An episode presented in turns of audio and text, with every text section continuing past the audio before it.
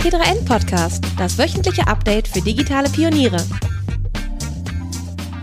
Also erstmal herzliches Hallo. Heute ist Jan-Henrik Schmidt vom Hans-Bredow-Institut bei uns und er forscht im Bereich Medien, setzt sich dabei unter anderem auch mit dem Einfluss von Algorithmen auf die Kommunikation in der Gesellschaft auseinander und er beschäftigt sich auch mit dem Thema Fake News, also Falschnachrichten. Mhm. Und da würde ich Ihnen dann direkt mal den Ball zuspielen. Nämlich, Herr Schmidt, wie sieht denn das bei Ihnen aus? Wann ist Ihnen zuletzt bewusst eine Falschmeldung begegnet? Also das war vermutlich jetzt irgendwie so im Zusammenhang mit, ähm, mit dem Ukraine-Krieg. Ähm, aber dann sicherlich im Kontext von Berichterstattung über Desinformation in der Ukraine. Also dass, dass mir sozusagen eine irgendwie über normale Kanäle äh, was zugespielt wurde, was sich dann in dem Moment oder hinterher als wirklich als falsch äh, herausgestellt hat, wüsste ich jetzt gar nicht. Ähm, aber dadurch, dass ich mich eben auch, auch wissenschaftlich mit diesem Thema beschäftige, ähm, ja, habe ich jetzt in den letzten Wochen natürlich so die Berichterstattung über den Desinformationskrieg, mal ein bisschen flapsig gesagt, auch mitbekommen. Und da gab es natürlich äh, Meldungen über falsch dargestellte, ähm, falsch dar also generell falsch dargestellte Lage in der Ukraine aus russischer Sicht, äh, über ähm, falsche Zahlen, was Opfer angeht und all diese Dinge. Also da werden wir sicher noch drüber sprechen, ne, wie jetzt gerade in Kriegssituationen so Desinformationen zirkulieren. Das wäre jetzt meine etwas lange und gewundene Antwort auf die kurze Frage. Da sprechen Sie gleich ein sehr aktuelles Thema an, nämlich den Ukraine-Krieg. Mhm. Gerade da, Sie haben es gesagt, gibt es viele Falschmeldungen, die im Umlauf sind und die zum Beispiel auf Twitter ja auch viel verbreitet werden. Mhm. Wie ist denn das im Alltag? Was kriegen Sie bei der Forschung mit? Ist es jetzt so, dass gerade im Krieg es generell mehr Falschmeldungen gibt? Mhm. Ähm, also quantifizieren könnte ich das jetzt nicht. Ich äh, will es mal so sagen. Also eine, eine Kriegssituation ist, ähm, ist insofern besonders, weil, ähm, also jetzt aus, aus der sehr äh, sozusagen vagen Sicht jetzt äh, der, der Medienforschung ist besonders, weil da die Konfliktparteien ein besonders starkes Interesse dran haben, die ähm, sozusagen von ihrer Seite zu überzeugen. Sprich, ähm, Kriegszeiten sind Situationen von Unsicherheit, von sich rasch verändernder Lage ähm, aber auch, ähm, da geht es sehr stark darum, durch, durch Propaganda, durch gezielte Informationen eben Meinung zu beeinflussen die eigene Stärke, die eigene Position besser darzustellen, als sie vielleicht in Wirklichkeit ist, Zwietracht oder Verunsicherung auf der anderen Seite zu säen, etc. Also das ist äh, jetzt nicht nur der, im Ukraine-Krieg so, das sind auch bei, bei früheren Kriegen so, dass Kriege immer natürlich immer auch, ähm, dass es da auch immer um die, den, den, den Kampf um Deutungshoheit und das Durchsetzen der eigenen Weltsicht ging. So. Also ja. ist in dem Sinne auch das Thema Falschmeldung wahrscheinlich gar nicht so neu, wie wir denken, dass es erst mit Donald Trump wirklich populär geworden ist, sondern wahrscheinlich mhm. historisch schon deutlich länger unterwegs. Ja, also Fake News, also der Begriff, den Donald Trump ja ähm, auch, auch gerne verwendet, oder Desinformationen, wie wir es jetzt auch äh, mal aus der wissenschaftlichen Sicht sehen, das hat natürlich nicht erst vor fünf Jahren angefangen, sondern äh, das steht in einer langen Tradition von ja einmal von Propaganda, also von strategischer ähm, Kommunikation, die versucht, ähm, eigene Weltsichten ähm, sozusagen ja strategisch eben durchzusetzen, aber natürlich auch sowas wie Gerüchte ähm, und auch tatsächlich Falschmeldungen, die vielleicht gar nicht gar nicht absichtlich in die Welt gesetzt werden, die aber was mit mit fehlenden Informationen, mit auch mit Fehlern vielleicht tatsächlich auch in der Berichterstattung zu tun haben. Und all das kann man jetzt bin ich kein Medienhistoriker, aber kann man kann man ja, sicherlich Jahrzehnte, Jahrhunderte zurückführen. Das Besondere ist und das das ist ja das, was mich auch beschäftigt, ist, dass soziale Medien eben mittlerweile eine ganz wichtige Rolle in, in unserer Meinungsbildung spielen ähm, und soziale Medien die Art und Weise verändern, wie Desinformationen sozusagen in, in die Welt kommen und zirkulieren. Da haben Sie zwei interessante Punkte angesprochen. Fangen wir mal mit dem ersten an, nämlich dem Thema Social Media. Sie sagen mhm. eine ganz interessante, eine wichtige Rolle. Wie sieht denn diese Rolle aus? Also soziale Medien sind im letzten ja, 10 bis 15 Jahren, sage ich mal, ähm, so Schritt für Schritt ähm, immer wichtiger geworden in unserem Medienrepertoire und so im Medienset der Gesellschaft. Sie sind für viele Menschen ähm, sind sie ganz wichtige Medientechnologien, um sich so im Alltag ja zu informieren, um in Kontakt zu bleiben mit Freunden, mit Bekannten, mit auch mit Menschen, die bestimmte Interessen teilen. Ähm, soziale Medien sind technisch sehr dynamisch und auch vielfältig. Ne? Also wenn wir jetzt so allgemein über soziale Medien sprechen, denken wir in der Regel natürlich so an Facebook, Twitter, YouTube, TikTok, Instagram, so die großen YouTube, hatte ich gesagt, glaube ich, ne? die großen Plattformen. aber auch die Wikipedia oder äh, Weblogs sind Teil der sozialen Medien. Das heißt, durch die, durch die Vielfalt, durch die große Dynamik ähm, sind da ganz viele, ganz viele verschiedene Praktiken und auch technische Angebote entstanden, die jetzt sehr vereinfacht gesagt, die an die Seite etablierter publizistischer Mass Massenmedien getreten sind und die auch die Art und Weise verändert haben, wie wir interpersonal kommunizieren, wie es, wie es kommunikationswissenschaftlich heißt. Also wie wir uns äh, mit Freunden und so weiter austauschen. Das heißt, soziale Medien nehmen da so eine Zwischenebene ein und ähm, sorgen dafür, dass sowohl journalistische Informationen als auch so das privat-persönlich, der privat-persönliche Austausch auf eine ganz neue Art und Weise zusammenfließt, beschleunigt wird, größere Reichweite erhält. Wir können das alles gleich noch, wir haben ja Zeit, wir können das alles gleich noch mal ein bisschen näher auseinanderfisseln. Ähm, und dadurch aber wieder aus einer, aus einer Vogelperspektive betrachtet, ähm, haben soziale Medien Strukturen von gesellschaftlicher Öffentlichkeit verändert. Und Öffentlichkeit, letzter Satz von mir, Öffentlichkeit ist eben der Bereich, wo wir als Menschen auch erfahren, ähm, was in der Welt so los ist und der für unsere Meinungsbildung relevant ist. Ja, und dadurch haben soziale Medien, ähm, ist das eben so unglaublich folgenreich, weil es tief in unsere Gesellschaft eingreift, was da gerade technisch passiert. Und damit könnten wir auch wieder gut den Bogen machen zum Ukraine-Krieg. Mhm.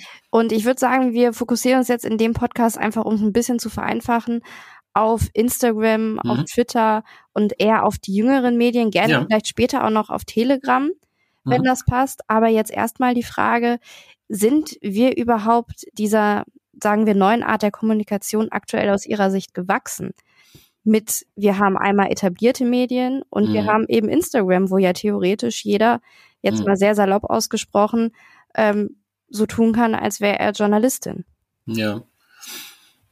Also ich könnte den Ball zurückgeben und fragen, wer ist wir in diesem Moment? Wir äh, als einzelne Nutzerin, als Nutzer oder wir als Gesellschaft? Ähm, die Antwort kann, also kann das, kann das abschichten. Also wir als Einzelne, ähm, das, das ist unterschiedlich. Also es gibt natürlich viele Menschen, die, die sich relativ sicher auch virtuos ähm, in den sozialen Medien bewegen, die das vielleicht auch jetzt, die schon in den letzten zehn Jahren damit Erfahrungen gesammelt haben, die vielleicht auch prägen, ähm, wie, wie in den sozialen Medien kommuniziert wird, Stichwort Influencer. Ähm, dann gibt's aber auch auf der anderen Seite eben die Menschen in der Bevölkerung, die soziale Medien nicht nutzen, die muss man auch denken, oder die sie, ähm, sagen wir mal, nicht souverän nutzen. Damit, das ist nicht abwertend gemeint, sondern damit meine ich, dass ähm, man natürlich bestimmte Kompetenzen und bestimmte, bestimmtes Wissen braucht, um einschätzen zu können, wie Informationen sich auf Instagram, wie die zustande kommen, was, was es bedeutet, wenn eine Influencerin was teilt versus wenn der Instagram-Account von der Tagesschau ähm, was teilt. Also die Art und Weise, wie Informationen gefiltert, produziert, verbreitet werden. Das ist Teil von Medienkompetenz in den sozialen Medien aktuell und die ist in der Gesellschaft sicherlich ungleich verteilt. Wie hm? würden Sie das denn nach Altersgruppen aufteilen? Stimmt es da wirklich so ganz platt mhm. zu sagen, die Jüngeren, die können das und die etwas Älteren, die sind mit Instagram nicht so bewandert, die können das mhm. nicht? Oder ist es vielleicht doch nicht ganz so leicht? Das ist nicht ganz so leicht. Also die, das Alter hat auf jeden Fall einen, einen, erkennbaren Effekt auf die Nutzung oder auf die Verbreitung. Da meine ich, dass ähm, die sozialen Medien, gerade so Instagram oder jetzt TikTok noch als anderes Beispiel, ähm, tendenziell bei Jüngeren weiter verbreitet sind als bei Älteren. So, das ist aber das ist ein bekanntes Phänomen, dass die so die, die frühen Übernehmer, die Early Adopter von Technologien ja oft jünger sind. Das müssen gar nicht Teenager sein, sondern eben junge Menschen, die da vielleicht offener sind. Was es die Kompetenzen angeht, ähm, gibt so ein bisschen widerstreitende Tendenzen. Das eine ist, dass ähm, Kompetenzen im Sinne von vertraut sein, sich ein bisschen damit auskennen mit so Technologien, das natürlich bei den Jüngeren dann auch verbreiteter ist, einfach weil die es gewohnt sind, sich also mit diesen, dieser Apps zu bedienen und zu kommunizieren.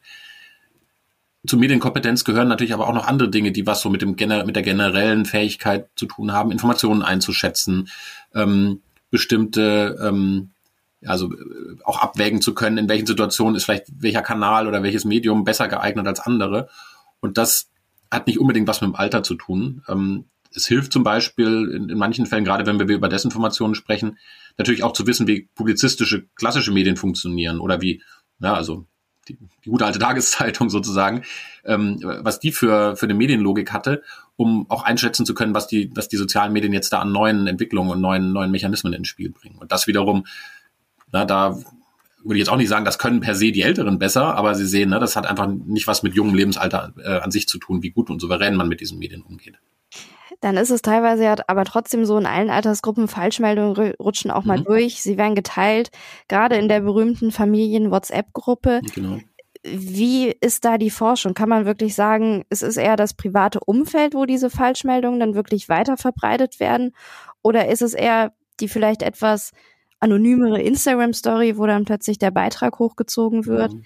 Gibt es da überhaupt Forschung zu?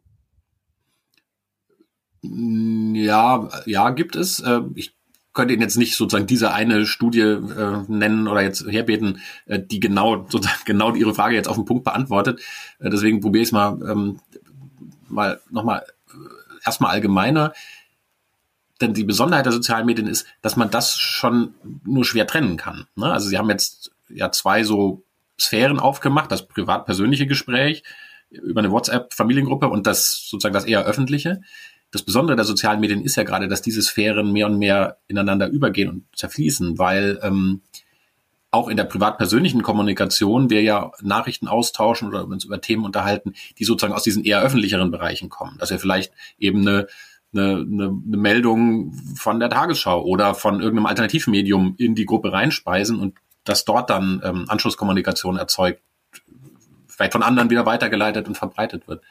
Also diese, diese Trennung zwischen diesen zwei Sphären, das privat-persönliche und das öffentlich-gesellschaftliche, ähm, die die zerfließt in den sozialen Medien, was ja muss sagen, andersrum gewendet, ähm, gerade Teil dieser, dieser ähm, Schwierigkeiten auch äh, ist, mit, wir haben vorhin über Kompetenzen gesprochen, auch das zu erkennen und zu wissen, wie man sich in diesen neuen vernetzten Öffentlichkeiten, die mal groß, mal klein sind, wie man sich da orientiert, das ist Teil der Medienkompetenz heute und die ist ungleich verteilt, um das nochmal von eben aufzugreifen. Und da merkt man, es ist für den einen schwerer, für den anderen leichter. Mhm. Es kommt immer auf die eigentliche Kompetenz an. Wie ist es denn beim Thema Technik? Kann vielleicht künstliche Intelligenz da nicht ein bisschen helfen, die Falschmeldung einfach frühzeitig äh, rauszukicken. Oder zumindest nicht ja. rauszukicken, das ist immer mhm. schwierig, aber zu markieren und vielleicht einen Hinweis zu geben, oh, schau ja. lieber nochmal nach, überprüf das lieber nochmal. Ja. Also ich bin zuallererst mal grundsätzlich eher skeptisch bei solchen Heilsversprechungen, ne? so nach dem Motto, jetzt künstliche Intelligenz, die wird in naher Zukunft all diese Probleme für uns lösen ähm, und all diese Probleme, im Moment wäre es dann eben, oder jetzt auf Ihre Frage, wäre es dann Desinformation, das überschätzt in aller Regel die äh, durchaus beeindruckenden Möglichkeiten, die, die so maschinelles Lernen und so weiter bieten. Aber ähm, da ist auch viel Mythos und viel sozusagen ja Utopie auf eine Art Technik, Technik-Euphorie mit dabei. So, ähm, wenn man ein bisschen nüchterner betrachtet, stimmt es sicherlich, dass ähm, wir in den letzten Jahren auch gerade im Bereich der sozialen Medien auch, auch sehen konnten, wie so das maschinelle Lernen sozusagen mit ein Baustein ist, um mit dieser Informationsflut und auch mit dem sozusagen mit der Qualitätskontrolle, nenne ich es mal, umzugehen. Sprich, ähm, um all die Informationen, die in den sozialen Medien zirkulieren, ähm, um, um das alles zu, ja, zu moderieren im Sinne von zu überprüfen, entspricht das den, den Gemeinschaftsregeln von der Plattform, sind da ähm, bestimmte gesetzesverletzende Äußerungen dabei und so weiter. Das können Menschen alleine nicht mehr leisten. Dazu ist die Menge der Informationen, die zirkulieren, zu groß. Das heißt, hier wird schon seit langem, wird ähm, sozusagen wird, wird maschinell unterstützt. Ganz banales Beispiel, äh, dass es natürlich ein, ein Algorithmen sehr viel besser darin sind, Duplikate von, von, äh, von Videos oder von Nachrichten zu erkennen, die an einer Stelle mal gefleckt wurden, wo man sagt, das sozusagen, das ist auf der Plattform nicht erlaubt, das soll rauskommen und dann ist ein Algorithmus viel besser drin als Menschen, die Kopien, die dann vielleicht noch zirkulieren, die auch zu identifizieren. So, da muss man auch nicht mal maschinelles Lernen ähm, für bemühen. Ähm, wie das maschinelle Lernen ist so meiner Einschätzung nach, ohne dass ich da im Detail in den aktuellen Entwicklungen jetzt richtig drinstecke, was, was YouTube äh, oder Facebook und so da alles in der Pipeline haben. Aber das ist so meiner Einschätzung nach ja gut geeignet, um auf der Grundlage von sozusagen bestehenden Informationen und Daten, also auf bestehendem Wissen, ähm, zu lernen, in Anführungsstrichen, also das dann auf neue Informationen anzuwenden. Sprich, man gibt diesen, diesen äh, Systemen Trainingsdaten, gibt ihnen bestimmte Informationen. Das sind Inhalte, die wurden in der Vergangenheit als, als Desinformationen äh, identifiziert. Das sind sozusagen, also in Anführungsstrichen verifizierte Desinformationen. So, und guck mal, ob, also ist jetzt sehr blumig, aber Algorithmus, guck mal bitte, ähm, findest du darin Muster und jetzt gebe ich dir neue, ähm, neue Informationen, neue Meldungen und filter mir das dann mal raus. So, das ist so, jetzt, das war jetzt unglaublich vereinfacht, aber das ist ja so das Prinzip. Äh, diese Algorithmen werden trainiert auf, auf bekannten Daten und dann auf unbekannte Daten angewandt.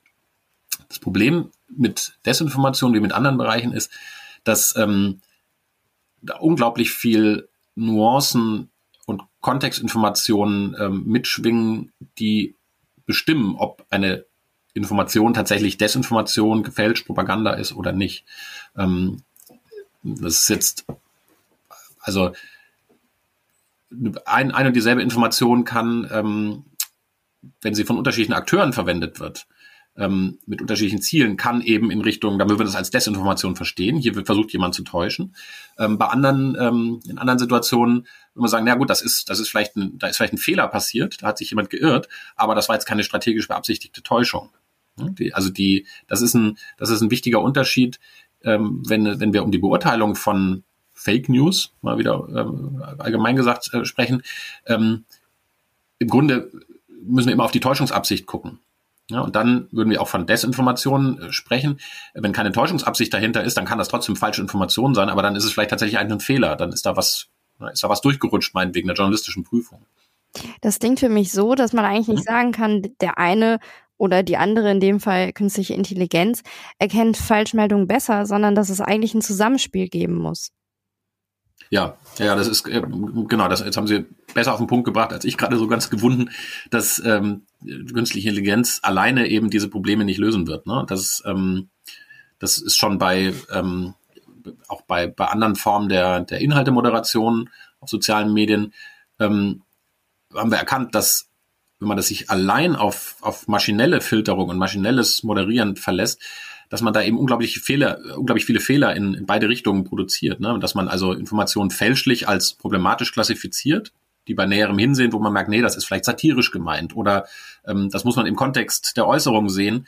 Ähm, und andersrum, dass eben auch Dinge durchrutschen, die, ähm, die der Algorithmus vielleicht nicht erkennt, aber ähm, wo Menschen drauf kommen und sagen, nee, Moment mal, das ist jetzt, das ist das ist trotzdem täuschend oder das ist, ähm, das ist trotzdem beleidigend oder das ist hasserfüllte Sprache. Ähm, das lernt, man aber auch erst aus dem Kontext oder wenn man weiß, was diese Person vielleicht so von, sonst von sich gibt. Sprich, die Hoffnung, wir können das irgendwann alles an die Maschinen delegieren, die trügt, in Klammern zum Glück, ne, weil das auch für mich keine erstrebenswerte Situation ist, dass, ähm, dass sozusagen Maschinen für uns filtern, was in der Öffentlichkeit gesagt werden darf und was nicht. Ähm, das Interessante ist jetzt, wie kriegt man diese Balance hin?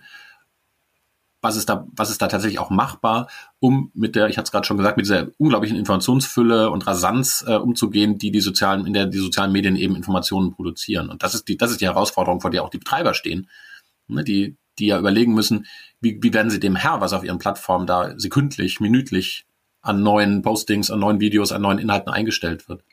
Das ist die große Herausforderung. Sie haben es gerade gesagt. Was ist denn da aus Ihrer Sicht aktuell der Ansatz oder der aktuelle Stand? Wie geht man mit dieser Masse an Nachrichten um und dem Zusammenspiel von künstlicher Intelligenz und Mensch? Ähm, ja, im Grunde durch, durch so ein, durch so ein Dreiklang, also die, ähm, zwei, zwei Klänge des Dreiklangs haben wir gerade schon genannt. Das ist äh, automatisierte Moderation, Filterung, also das automatisierte Prüfen. Ähm, von, von Videos. Das zweite ist äh, menschliche Moderation durch, durch die Plattformbetreiber selber, dass die also Teams haben. Ähm, und zwar, also Teams klingt niedlich, klein, also richtig große, große Gruppen von, ja, von, von Dienstleistern, die, ähm, die die Informationen nochmal sozusagen manuell sichten. Das ist, ähm, das ist, geht ja auch immer wieder in der äh, durch die Diskussion. Da, äh, das ist dann teilweise tatsächlich so organisiert, dass auf den Philippinen äh, richtige, richtige äh, Moderationsfabriken sind, wo, wo teilweise hunderte von Menschen nichts anderes tun, als im Akkord sich Videos oder Bilder anzuschauen und sozusagen im Sekundentakt zu entscheiden, passt, passt nicht, ist irgendwie pornografisch, ist gewaltverherrlichend, ist in Ordnung, ist in Ordnung. Äh, wir, wir hören da auch ja von, oder können wir uns auch vorstellen, dass das teilweise richtig belastende, unmenschliche Arbeitsbedingungen sind, aber darauf, darauf beruht das auch, das ist, tritt eben neben die, neben die Algorithmen. Und das dritte, der dritte Klang des Dreiklangs sind ähm, wir Nutzerinnen und Nutzer selber, weil die Plattformen auch darauf bauen, äh, dass, dass wir mithelfen, dass wir also ähm, Videos oder Tweets oder Bilder äh, melden, wenn wir das Gefühl haben, ähm, da ist jetzt, da ist was nicht in Ordnung, da werden jetzt Gemeinschaftsstandards überschritten da ist, da wird jemand beleidigt. Ähm, das heißt, wir selber sind eben auch Teil der sozusagen der, der, der des Moderationsteams äh, oder der, der, der Moderation, des Moderationsregimes, könnte ich ein bisschen abstrakt sagen, das also im, im Zusammenspiel mit den plattformseitigen Moderationsteams und den, den Algorithmen dazu beiträgt, dass dort so die, die grenzüberschreitenden Kommentare und Videos rausgefiltert werden. Aber nochmal, um zurückzukommen mhm. auf den Anfang, da hatten Sie ja auch über Kompetenzen gesprochen. Mhm. Nehmen wir jetzt mal an, jemand, der vielleicht mit Medien etwas unsicher ist, der vielleicht auch nicht Satire erkennt, das kann ja mhm. einem Menschen genauso passieren wie ja. KI, meldet jetzt, weiß ich nicht, einen Beitrag beispielsweise oder ein witzig gemeintes Bild. Mhm. Kann es dann nicht sein, wenn das mehreren Leuten passiert, weil wir vielleicht auch ein Kompetenzproblem haben, mhm. wäre auch noch eine spannende Frage, dass es dann ein großes Kuddelmuddel gibt? nach dem Motto, es mhm. werden falsche Sachen gemeldet und die Kompetenzen, die wir haben, sind damit beschäftigt, nicht ja. Falschmeldungen zu filtern, während ja. die Falschmeldungen durchrutschen.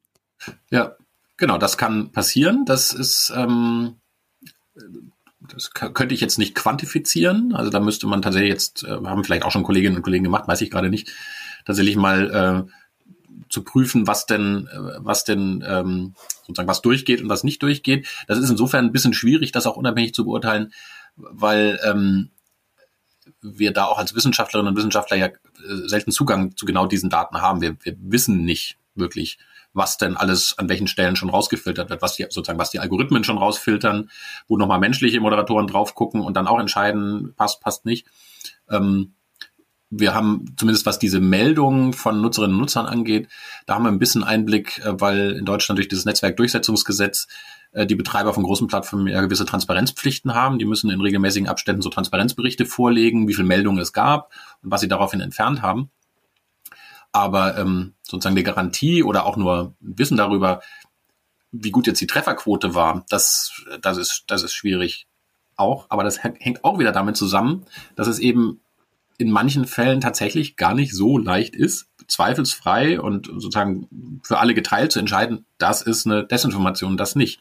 Ja, weil auch das wieder von bestimmten Einschätzungen abhängt. Das heißt, wir haben es hier auch mit einem, mit einem System zu tun, wo es manchmal auch nur sozusagen einen gewissen breiten Konsens gibt, wo es aber immer dann Widerspruch geben wird. Das war jetzt kompliziert ausgedrückt. Ich will sagen, es kann sein, dass jemand eine Information teilt oder in Umlauf bringt die von diesem Moderationsregime als, als Desinformation oder als, was auch immer, Community Standard über, äh, verletzend eingestuft wird, die Person damit aber nicht einverstanden ist.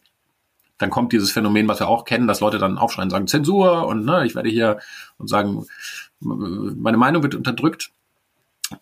Interessant ist dann die Frage, gibt es für diese, möglich äh, für diese Person die Möglichkeit, dem zu widersprechen? Also kann sie bei vor Gericht würden wir sagen, kann sie Berufung einlegen. Das ist teilweise unterschiedlich geregelt. Aber ne, Sie sehen, wir haben es hier auch in gewisser Weise dann mit einem mit einem sozialen Prozess zu tun, in dem auf verschiedenen Stufen sozusagen entschieden und, und geprüft wird, handelt es sich um bei einem konkreten Bild oder Video jetzt tatsächlich um etwas problematisches, grenzüberschreitendes oder ist das noch innerhalb des akzeptablen Rahmens, meinetwegen innerhalb der Meinungsfreiheit?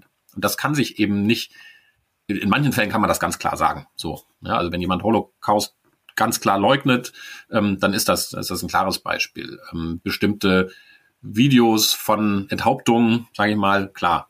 Ja. Aber es gibt eben viele Bereiche, wo, wo wir uns in dieser Grauzone ähm, bewegen. Und das sind eben, die, das sind die, vielleicht nicht die Mehrheit, aber das sind eben genau die schwierigen Fälle, weil es da nicht so sofort erkennbar ist. Weder für einen Algorithmus, vielleicht auch nicht für Menschen. Ob hier Täuschungsabsicht vorlag, ob hier wirklich faktisch falsche Informationen wissentlich verbreitet werden. Ähm, und das zu prüfen, ist, ist, ist eben aufwendig.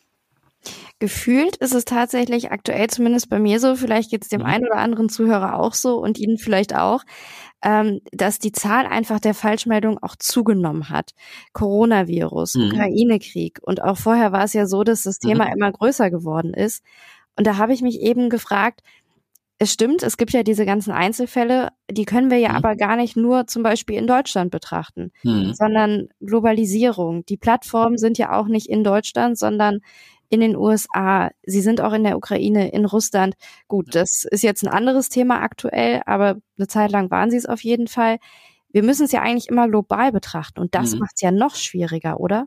Ja, genau. Das macht es, also zum einen ähm, sind die die Plattformbetreiber global agierende Unternehmen, die eben auch jetzt erstmal nicht in Deutschland sitzen in aller Regel, sondern oft in den USA, Fall von TikTok zum Beispiel aus, aus China kommen.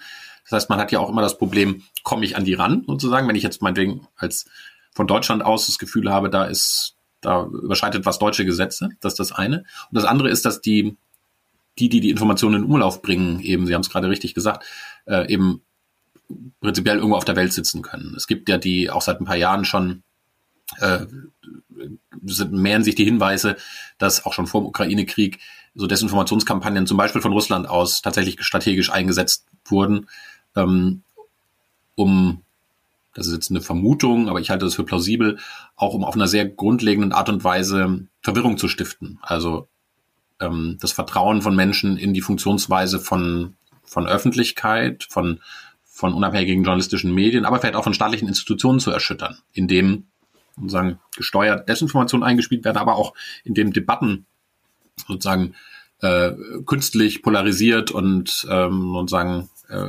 konfliktreich geführt werden. Also da, dass dann Personen, gar nicht Bots, also gar nicht automatisierte Accounts, sondern tatsächlich Personen, aber eben Personen, die vielleicht irgendwo bei einer Agentur sitzen, dass die eben in Diskussionen reingehen, dass die sich, dass die zu Themen sich zu Wort melden, dass die Informationen weiter verbreiten, um so ähm, ja, Meinungsbildung und, und, und Themendiskurse zu beeinflussen. Und das ist, um auf die Frage zurückzukommen, das ist tatsächlich was, das ist ein, ähm, das ist global insofern, dass ähm, diese, diese Agenturen oder diese, diese Personen, die das dann ausführen, tatsächlich meist nicht in Deutschland sitzen, sondern ja vermutlich in Russland, vielleicht in anderen, anderen Staaten, ähm, wo wir von Deutschland aus gar nicht so gut hinkommen. Ähm, und das ist ein auf mehreren Ebenen ein Problem. Es macht die, es macht sozusagen die Bekämpfung von Desinformationen ähm, an den Stellen schwieriger, wenn man die sozusagen nicht rankommt, wenn man, wenn man nicht genau weiß, ne, sozusagen, wer, wer speist da Informationen in den Diskurs ein. Es geht aber auch weit über die sozialen Medien hinaus, weil wir es hier mit einer, sozusagen mit Strategien zu tun haben, die, ja, letztlich geopolitischer Natur sind, ne? wo es also um die, also um, um ähm, sehr grundlegende strategische Manöver gibt, äh, geht, ähm, wie in dem Fall Russland eben versucht, auch auf lange Sicht hin, ähm, seine eigene geopolitische Position zu verbessern. No. Ne, Sie sehen, also da ist dann, da spätestens da muss man den Blick eben von sozusagen, was passiert auf Instagram eben weiten. Und das hat, das hat die Ukra äh, der Ukraine-Krieg jetzt ja auch nochmal vor Augen geführt, dass ähm, wir, dass es Indizien gibt, dass äh, bestimmte, bestimmte Accounts und bestimmte sozusagen Netzwerke und Cluster von, von Accounts, zum Beispiel auf Twitter, oder auch auf Telegram oder in anderen Bereichen, die ähm, vor dem Ukraine-Krieg so im Bereich der Anti-Corona-Querdenker-Debatten aktiv waren, ähm, dass die nun ja umschwenken oder nun sozusagen das neue Thema haben, dass die nun auf einmal pro, also explizit pro Putin Informationen verbreiten. Ja, das, und da, das aus meiner Sicht, oder dass ich das jetzt sozusagen haarklein belegen könnte, aber ich halte es für sehr plausibel, dass das eben daher kommt, weil das sozusagen strategisch gesteuerte Desinformationsakteure sind. Jetzt haben Sie mir die Frage schon vorne weggenommen. Das wäre nämlich die nächste Frage gewesen. Woran liegt es? Das war mir auch schon aufgefallen. Mhm. Äh, zuerst war es das Thema Coronavirus oder auch in Anführungszeichen ja. nicht vorhandenes Virus. Äh, dann schwank es auf einmal rum jetzt zum Thema Putin, Russland. Mhm. Und gerade die Plattform Telegram und Twitter stehen mhm. dabei ja vorne weg. Woran mhm. liegt das vielleicht? Ich glaube, das muss man für die beiden Plattformen ähm, sozusagen getrennt beantworten. Ich mache das auch gleich. Ich will nur noch an der Stelle einmal, bevor ich es nachher vergesse, darauf hinweisen, dass ähm, ich nicht sagen will oder behaupten will, dass alle Accounts, die, sagen wir mal, ähm, sozusagen Corona-kritische Accounts äh, Informationen verbreiten oder die, die vielleicht eher sozusagen mit der, mit der russischen Position sympathisieren, dass das alles sozusagen gesteuerte Accounts sind. Das wäre auch falsch. Ne? Also ich wollte nur sagen, dass, ähm, dass wir sehen, dass, dass sozusagen von Russland aus konzertierte Desinformationskampagnen da auch ein wichtiger Teil dieser, dieses Teils der Öffentlichkeit sind. So, um das einmal noch auch gesagt zu haben. Twitter und Telegram sind in der Hinsicht insofern unterschiedlich. Bei Twitter ist es so, dass Twitter in Deutschland ähm, ja gar nicht, gar nicht so eine wahnsinnig große Verbreitung hat, so auf die Gesamtbevölkerung, ähm, so im Vergleich zu YouTube oder Instagram oder Facebook. Aber Twitter ist ähm, ein Bereich, in dem sich ich sag mal, Meinungsführer ähm, tummeln. Das heißt, wir haben da natürlich viele Politikerinnen und Politiker, wir haben viele Journalistinnen und Journalisten und publizistische Angebote. Wir haben tatsächlich so, so neue Meinungsführerinnen und Meinungsführer ähm, die sehr eher aus dem Netz herauskommen. Das heißt, Twitter ist ein Bereich, wo die Überlappung so zu dem zu der klassischen journalistischen Sphäre noch relativ groß ist. Ähm, und ähm, dadurch ist, ist Twitter für alle interessant, die versuchen in die Richtung sozusagen auch, auch Diskurse zu beeinflussen, Meinung zu bilden, etc. Und das, das macht Twitter in der Hinsicht eben sozusagen einen relevanten, relevanten Kanal und relevante, relevante Plattform. Bei Telegram ist es, ähm, ist es eher so, dass Telegram eher aus so einem, ich sag mal, aus, einem, aus einer anderen Nische kommt. Telegram lief lange auch unter dem Radar dieses des Netzwerkdurchsetzungsgesetzes, was so die, die Moderation von Inhalten angeht, ähm, weil es einfach nicht die Größe hatte, die das sozusagen das, das NetzDG ansetzt.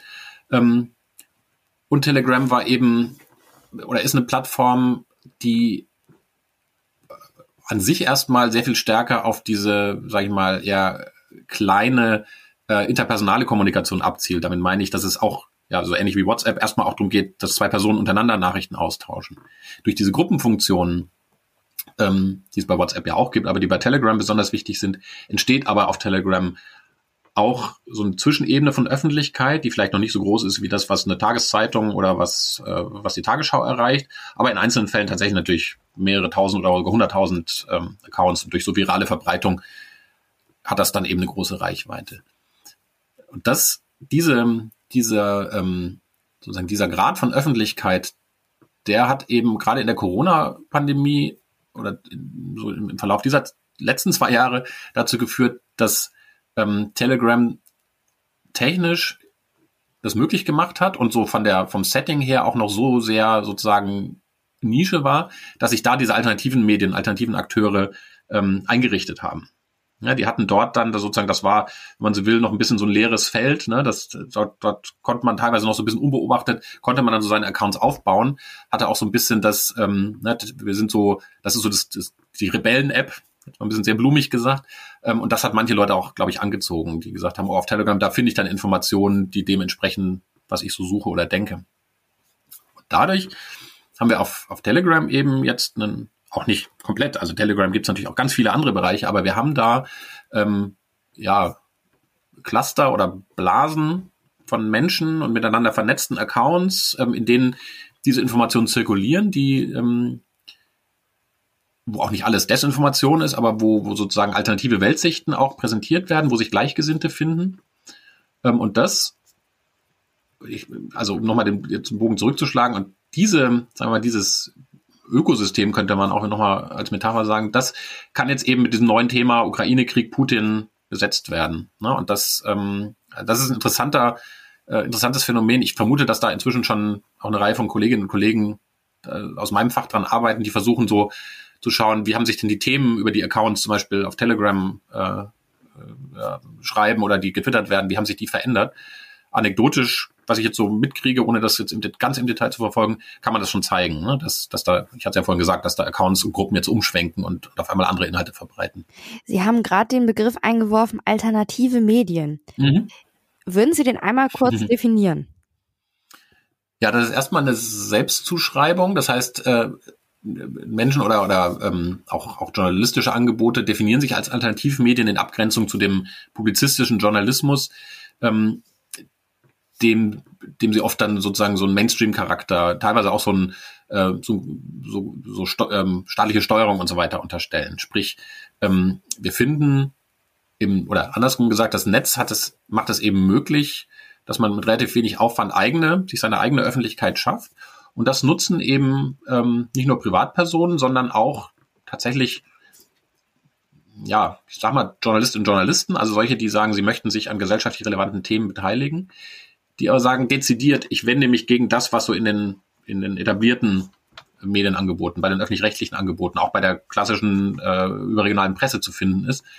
Ähm, das gibt's zum einen tatsächlich in dem Bereich von, ähm, also wo es um, sage ich mal so, um, um, um alternative, ja, wie soll man sagen, alternative ähm, äh, Alternativen zum Kapitalismus zum Beispiel geht. Ne? Also finden wir linke Öffentlichkeiten auch im Bereich der Alternativmedien, ähm, wo gesagt wird, naja, wir, wir versuchen hier über, über Themen oder auch über, über ähm, Protestbewegungen zu informieren, die es eben nicht durch die Filter der klassischen Medien schaffen.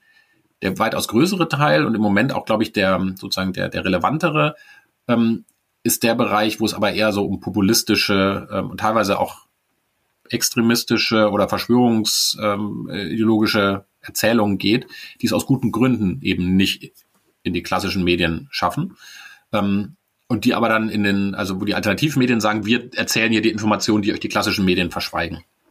So, das heißt, und dieses, dieses Narrativ, so wir sind, wir sind alternativ, wir sind ein Alternativmedium, das verfängt eben bei manchen Menschen, die aus unterschiedlichen Gründen das Gefühl haben, sie werden in den etablierten Medien nicht ausreichend informiert oder bei manchen ja sogar, sie werden dort systematisch belogen. So, das ist dann die verhärtete Position. Und das macht eben Alternativmedien, die es bei YouTube-Channels gibt, die es bei Telegram gibt, etc., die es auch als klassische Webseiten, als Webportale, als, als Webnachrichtenangebote gibt, macht die eben für eine bestimmte Bevölkerungsgruppe alternativ, äh, äh, interessant und attraktiv. Ähm, die eben das Gefühl haben, ja, mir reicht das nicht aus, was ich jetzt über die Tagesschau und meine Tageszeitung sozusagen erfahre. Und wie ist das Verhältnis alternative Medien und Falschmeldung? Ähm, auch hier wieder kann ich nicht, möchte ich nicht verallgemeinern. Also es ist sicherlich nicht so, dass man, das, das wäre zu einfach zu sagen, jetzt sozusagen alles, was in alternativen Medien steht, sind Falschmeldungen oder Falschmeldungen findet man nur in den alternativen Medien, das nicht. Ähm, und ich glaube auch, dass, also, dass man so, das, dass es auch innerhalb der Alternativmedien eben ein Spektrum gibt ähm, von, also von Angeboten, die, sage ich mal, unterschiedlich professionell journalistisch tätig, tätig sind und die auch, ähm, äh, beziehungsweise auf der am anderen Ende des Spektrums, die, die tatsächlich sich eher letztlich eher als strategische Kommunikatoren verstehen, die also sagen, wir wollen ganz gezielt bestimmte Weltsichten vermitteln und durchdrücken. So. Ähm, insgesamt kann man, das konnte man bei der Pandemie, ähm, konnte man das zeigen, ähm, finden sich, ähm, ja, Falschmeldung ist vielleicht der falsche Begriff, also Desinformationen, teilweise auch fabrizierte Nachrichten, tendenziell eher so im Umfeld dieser alternativen Medien, die und da gibt es interessante, sozusagen interessante Effekte, dass, äh, dass es manchmal eben so ist, dass Informationen irgendwo anders eingespeist werden falsche Informationen oder sozusagen selektiv dargestellte Informationen, dass irgendwie eine bestimmte Studie, von einer bestimmten Studie zu Corona eben ein Teil rausgegriffen wird, um, jetzt als Beispiel, um zu zeigen, äh, Impfungen sind gefährlich. Es wird irgendwo eingespeist.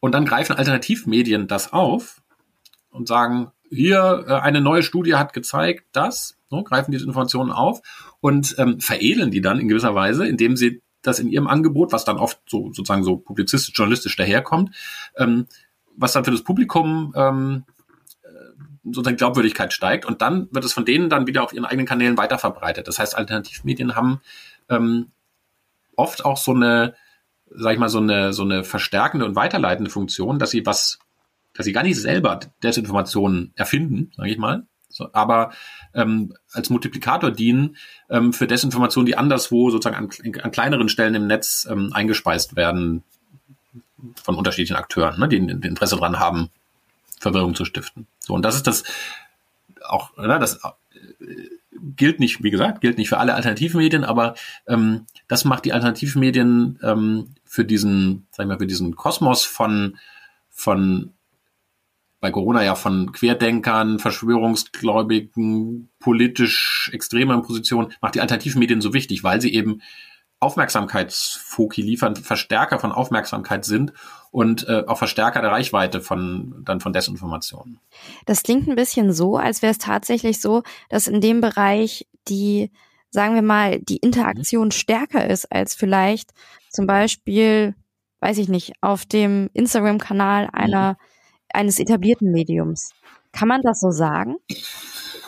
Hm, das ist eine gute Frage. Ich glaube, man kann das sagen. Ich weiß nur die Antwort nicht. Ich weiß aber, dass Kolleginnen und Kollegen von der Uni Münster äh, rund um den Kollegen Thorsten Quandt, dass die einige Studien dazu gemacht haben. Und ich meine mich zu erinnern, dass die auch explizit untersucht haben, wie so die, die Interaktionen zu Corona-Themen so bei, bei Tagesschau und anderen und sagen Leitmedien waren versus so Alternativmedien. Ich kann es Ihnen im Moment aber nicht sagen, müsste ich nachgucken, beziehungsweise vielleicht was für die Show Notes, ähm, ne, wenn Sie die haben, also so ein Verweis auf die, die Arbeitsgruppe von Thorsten Quandt. Ja, das merken wir uns doch schon mal. genau. Vielleicht auch nochmal für später für die Shownotes, ja. vielleicht passen wir, fassen wir das nochmal zusammen. Mhm. Die Frage ganz praktisch als Nutzer im Internet, Instagram, Twitter, Telegram, wo ich unterwegs bin, äh, mag unterschiedlich sein, aber es werden überall Meldungen geteilt.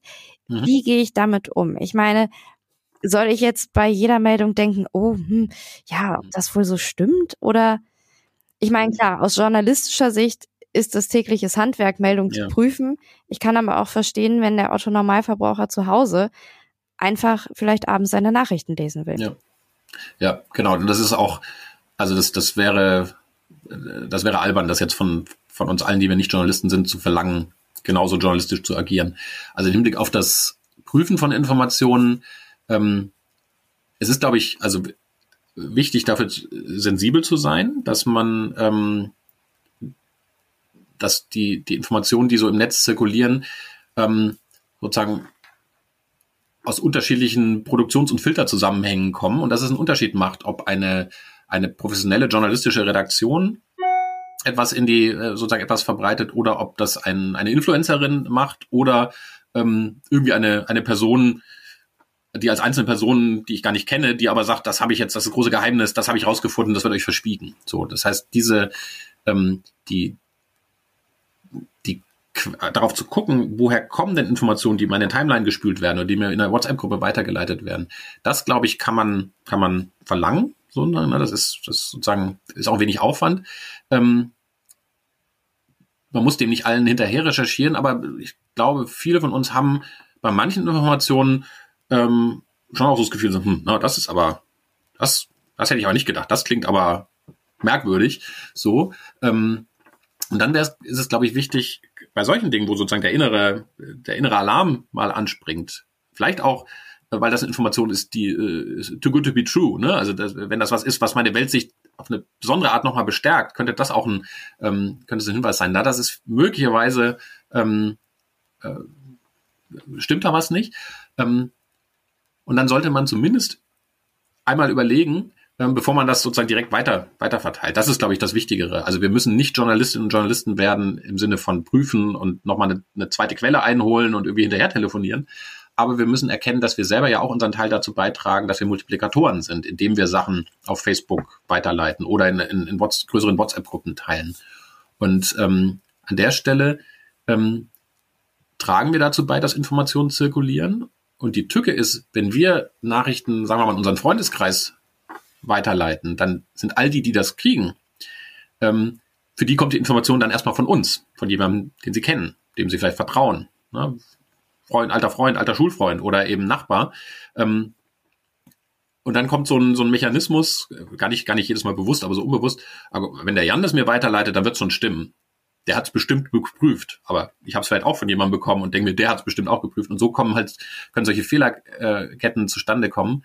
Das heißt, lieber mal kurz innehalten, bevor man so Sachen weiter verbreitet. Also zumindest bei denen, die irgendwie, wo man irgendwie so das Gefühl hat, na, das ist irgendwie so ein bisschen merkwürdig. Und dann gibt es natürlich die Möglichkeiten, ähm, wenn man die Zeit und Muße dazu hat, auch mal so auf Fact-Checking-Seiten nachzuschauen. Da gibt es ja eine ganze Reihe von Angeboten, ähm, die, ähm, die gerade so den besonders weit verbreiteten, stark zirkulierenden Falschinformationen hinterher recherchieren journalistisch, die Sachen richtigstellen, die, die klarstellen, das ist eine, eine teilweise oder komplette Falschmeldung. Wenn man besonders äh, eifrig ist, kann man natürlich auch diese, diese Nachrichten dann weiter verbreiten. Das weiß man aber aus Studien, dass das passiert in der Regel nicht. Also die Falschinformationen verbreiten sich in aller Regel weiter und schneller, als es die Korrekturen der Falschmeldungen tun. Leider. Beim Thema Falschinformation habe ich jetzt natürlich mhm. gedacht, klassisch an Foto mit Text. Aber mhm. es gibt ja auch gerade im Ukraine-Krieg jetzt viele Videos, mhm. teilweise auch für sich stehen oder auch nur mit emotionalen Botschaften drunter. Wie mhm. gehe ich mit sowas um? Es ist ja auch menschlich, wenn ich zum Beispiel Leid sehe, zu sagen, oh Gott, oh mhm. Gott, das ist mhm. schrecklich. Ich möchte helfen. Ich möchte das teilen, damit vielleicht jemand sieht, schrecklich, ich möchte auch helfen. Ja, meint ihr jetzt generell oder auch im, oder jetzt nochmal im Kontext äh, falsch, was ist, wenn da falsche Informationen drunter sind? Genau, wenn es jetzt zum mhm. Beispiel, mhm. das gab es ja auch schon Videos, mhm. die eigentlich aus einem anderen Kontext stammen. Ja, ja. Oder sogar ja. Mhm. fälschte Videos, die es so gar nicht gibt, mhm. wurden ja leider auch weiter verbreitet. Genau, das zeigt eben, dass, dass hier die, äh, also wie sehr diese Kriegssituation eben auch eine, eine extreme Situation ist, die, ähm, die sozusagen das, diese Miss- oder Desinformation begünstigt. Ich, also um auf die, auf das Thema von gerade eben zurückzukommen, in vielen Fällen werde ich das als normale Nutzerin, als Nutzer nicht überprüfen können. Also da haben ja schon Journalistinnen und Journalisten äh, Probleme, teilweise die Echtheit ähm, von, von, von Videos oder Bildern zu überprüfen. Ne? Bei manchen Fällen ist es vielleicht noch leicht, also so Stichwort Rückwärtssuche von Bildern, da findet man manchmal, dass man rauskriegt, ja, das Bild von, von Bombenattentat ist in Wirklichkeit vor zwei Jahren in einem ganz anderen Kontext entstanden. So, aber es ist eben nicht immer so leicht. Ähm, ich selber, also ich, ich, das können wir nicht, das können wir nicht leisten, das alles zu überprüfen. Da müssen wir uns tatsächlich, glaube ich, darauf verlassen, dass die, die professionellen, professionell betriebenen journalistischen Medien, die Qualitätsmedien, da ist der Begriff dann ja auch angebracht, dass die diese Prüfung für uns vornehmen oder dann zumindest auch ähm, offen machen, wenn sie die Echtheit nicht überprüfen konnten. Das sieht man ja teilweise auch. Das ist ein, ein Gütemerkmal für Journalismus, wenn transparent gemacht wird, dass bestimmte, ähm, bestimmte Ansichten oder Informationen nicht gegengecheckt werden konnten. Ähm, zum Beispiel was Opferzahlen angeht von der einen oder anderen Seite. Ähm, eine andere, andere Facette, die ich in der Frage jetzt gerade auch rausgehört habe, ist natürlich der Punkt, was ist, wenn das tatsächlich verstörende Bilder oder verstörende Videos sind. Auch da, ähm, einmal sind die, funktionieren die sozialen Medien ein bisschen anders. Ähm, bestimmte Darstellungen, bestimmte, bestimmte, ja, bestimmte Darstellungen würden die, die journalistischen Qualitätsmedien nicht verbreiten. Da sozusagen der journalistische Berufsethos davor. Ähm, das betrifft einmal sozusagen wirklich äh, Bilder, auf denen, weiß nicht, getötete Menschen zu sehen sind ähm, und so weiter. Aber ein anderes Beispiel auch tatsächlich ähm, Bilder von Kriegsgefangenen. Ja, das äh, in den sozialen Medien zirkulieren diese Bilder und ähm, oder oder Videos und ähm, das also für uns als sozusagen als Publikum, als Nutzerin, als Nutzer ähm, kann das zusätzlich nochmal belastend sein. Jetzt verlassen wir den Bereich Desinformation, da geht es eher so darum, wie gehen wir mit den Bildern oder mit den Eindrücken um. Ähm, das, es ist schon so, dass ähm, ich, also ich kann verstehen, dass man sagt, Krieg ist grausam und es muss auch diese Bilder geben, um zu zeigen, was da an Grausamkeiten passiert, vielleicht auch an Kriegsverbrechen verübt wird. Ähm, andererseits glaube ich aber auch, dass dass wir als Individuen ein Recht drauf haben, selber zu entscheiden, was, welchen Sachen wir uns aussetzen wollen. Und äh, in der Hinsicht kann ich zum einen jeden verstehen, der sagt, ich mache da einen Bogen drum. Ich, sobald ich da irgendwie merke, oh, da könnte was gezeigt werden, was, ähm, was mich belastet, das will ich mir lieber nicht angucken. Ähm, und andersrum ähm, gibt es ja so ein bisschen auch die, die Norm in bestimmten Teilen des Netzes, wenn man solche Sachen weiter verbreitet, dann sozusagen eine kleine Warnung davor zu stecken. Ne? Also Vorsicht, das, ja, wenn du das Video jetzt anklickst, da sind verstörende Bilder zu sehen. Ne? Und das sind so, so Mechanismen, die, die ein bisschen helfen mit dieser, ja, mit diesen, mit dieser Bilderflut und auch diesen, diesen, ja, diesen schlimmen Entwicklungen umzugehen. Ähm, aber nochmal, da sind, in der Hinsicht funktionieren die sozialen Medien eben auch anders. Es, es fehlt dort diese, auch diese Selbstregulierung, die man aus der, aus dem journalistischen Selbstverständnis, aus journalistischem Ethos und so weiter dann kennt. Wir fassen zusammen, also generell darauf achten, was man teilt Mhm. Auch bei Meldungen, die vielleicht wahr sind, aber den einen oder anderen verstören könnten. Und gerade nochmal bei Meldungen, wo vielleicht schon das Bauchgefühl sagt, mhm. oh, das äh, kommt mir jetzt ein bisschen, ah, da bin ich mir nicht so ganz sicher. Mhm. Einfach nochmal nachgucken. Vielleicht einmal die berühmte Suchmaschine bedienen und dann auf der sichereren Seite sein, dass man nicht womöglich unwissend Falschmeldung verbreitet. Mhm. Schön zusammengefasst, genau. Besser als ich es gerade gemacht habe. Ich war etwas ausschweifender, glaube ich. Aber das gehört ja auch beim Podcast dazu. Dann genau. würde ich sagen, ist das eigentlich ein ganz gutes Schlusswort. Mhm. Ich bedanke mich herzlich bei Ihnen, Herr Schmidt. Es hat mir sehr viel Spaß gemacht. Ich hoffe, den Zuhörern auch. Und ich fand einfach mal das Thema Fake News, Falschnachrichten von verschiedenen Seiten anzuschauen, sehr spannend. Und in mhm. diesem Sinne wünsche ich Ihnen auf jeden Fall auch noch eine gute Woche. Danke Ihnen auch. Tschüss. Dankeschön. Tschüss.